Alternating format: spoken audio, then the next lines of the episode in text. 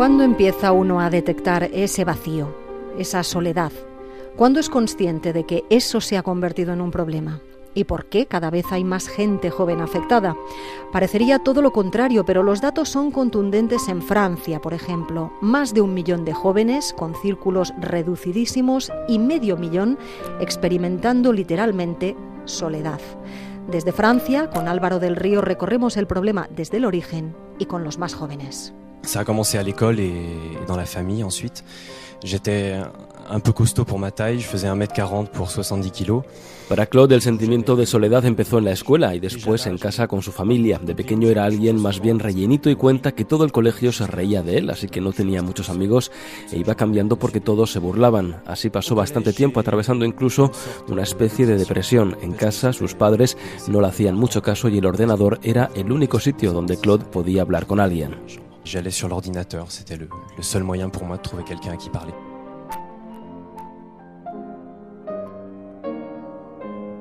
La soledad no es cuestión de edades y en Francia un reciente estudio precisamente se ha ocupado de este sentimiento que persigue y atenaza a muchos jóvenes, unos 700.000 entre 15 y 30 años que no tienen ninguna red social y casi un millón y medio en situación de vulnerabilidad porque solo se relacionan con un único círculo, familia, amigos o trabajo, un fenómeno creciente y que sorprende en esta era de las comunicaciones, de la hiperconectividad y de las amistades virtuales. Se c'est imposible d'être seul parce qu'on peut avoir 20 000 copains sur Facebook. Et... Los jóvenes que se sienten solos en esta sociedad en la que parece imposible estar solo porque tienes miles de amigos en Facebook, se sienten aún más estigmatizados por estar solos porque hay una especie de imposición social según la cual si estás con gente eres feliz y si estás solo eres aún más infeliz, así que tienes que estar o formar parte de un conjunto o estar conectado. Es lo que nos cuenta Nick Diamond, portavoz en París de SOS Amistad, una asociación que desde hace medio siglo está a la escucha de quienes necesitan ser escuchados y la soledad es una de las principales razones que motivan las decenas de llamadas anónimas que aquí sus 1.700 voluntarios reciben cotidianamente. Nosotros lo que hacemos es escuchar en un mundo que escucha cada vez menos. Es impresionante hasta qué punto nos escuchamos poco. Enseguida todo el mundo habla y nadie escucha. No recibimos el mensaje del otro porque para recibirlo tenemos que dejar de emitir y hoy en esta sociedad hay una gran necesidad de existir y si no hablamos es como si estuviéramos muertos. si y quelque chose de. Las historias son diversas y los factores de esa soledad son múltiples, complejos físicos, cambio de trabajo o de entorno, estigmatización por pertenecer a una minoría sexual o religiosa, precariedad económica o fracaso escolar que puede conducir al aislamiento. Enfin,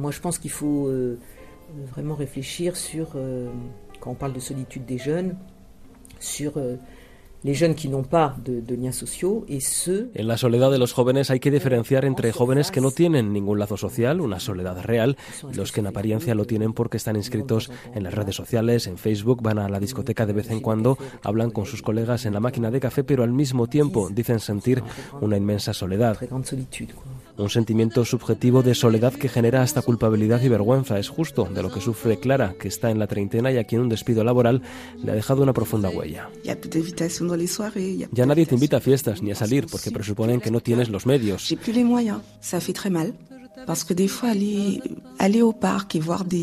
Clara cuenta que va al parque, que ve familias y grupos de amigos y las lágrimas le asoman por los ojos. Se siente agredida por la felicidad social de los demás. C'est humiliant. Pour moi, à la limite, c'est pire que de la honte. Es humillante, para mí casi peor que dar vergüenza. Quien me vea jamás podría pensar que soy alguien aislado. Ahora trabajo, tengo un bonito apartamento, se podría considerar que estoy socialmente integrada y sin embargo estoy sola.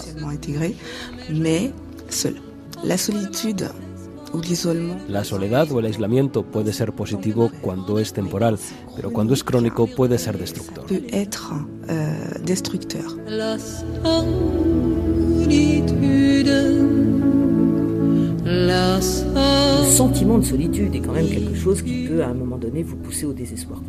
El sentimiento de soledad es algo que te puede empujar a la desesperación más total. La mayoría de quienes nos llaman por este tipo de problema ya han intentado analizar las razones de esa soledad y luchar contra ella.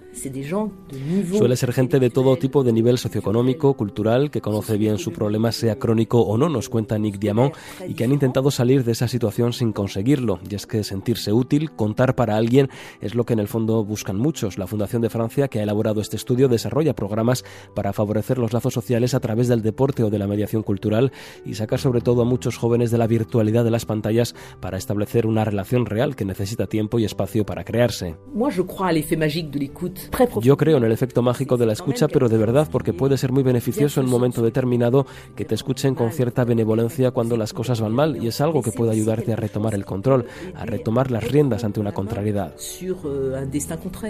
Porque en SOS Amistad están convencidos de que verbalizar un problema es ya en parte buscar una solución. Al año reciben cientos de miles de llamadas y no dan abasto para atenderlas todas. La demanda es alta en un mundo conectado pero individualista y donde los voluntarios faltan, pero aquí no pierden el optimismo porque dicen la receta la podemos aplicar todos. Si nos escucháramos más y con más bondad, todo sería más fácil. Si y avait plus d'écoute entre les gens dans la société et vraisemblablement plus de bienveillance, la vie serait plus facile pour tout le monde, hein, pour les gens seuls. Je ne sais pas si c'est une bonne conclusion.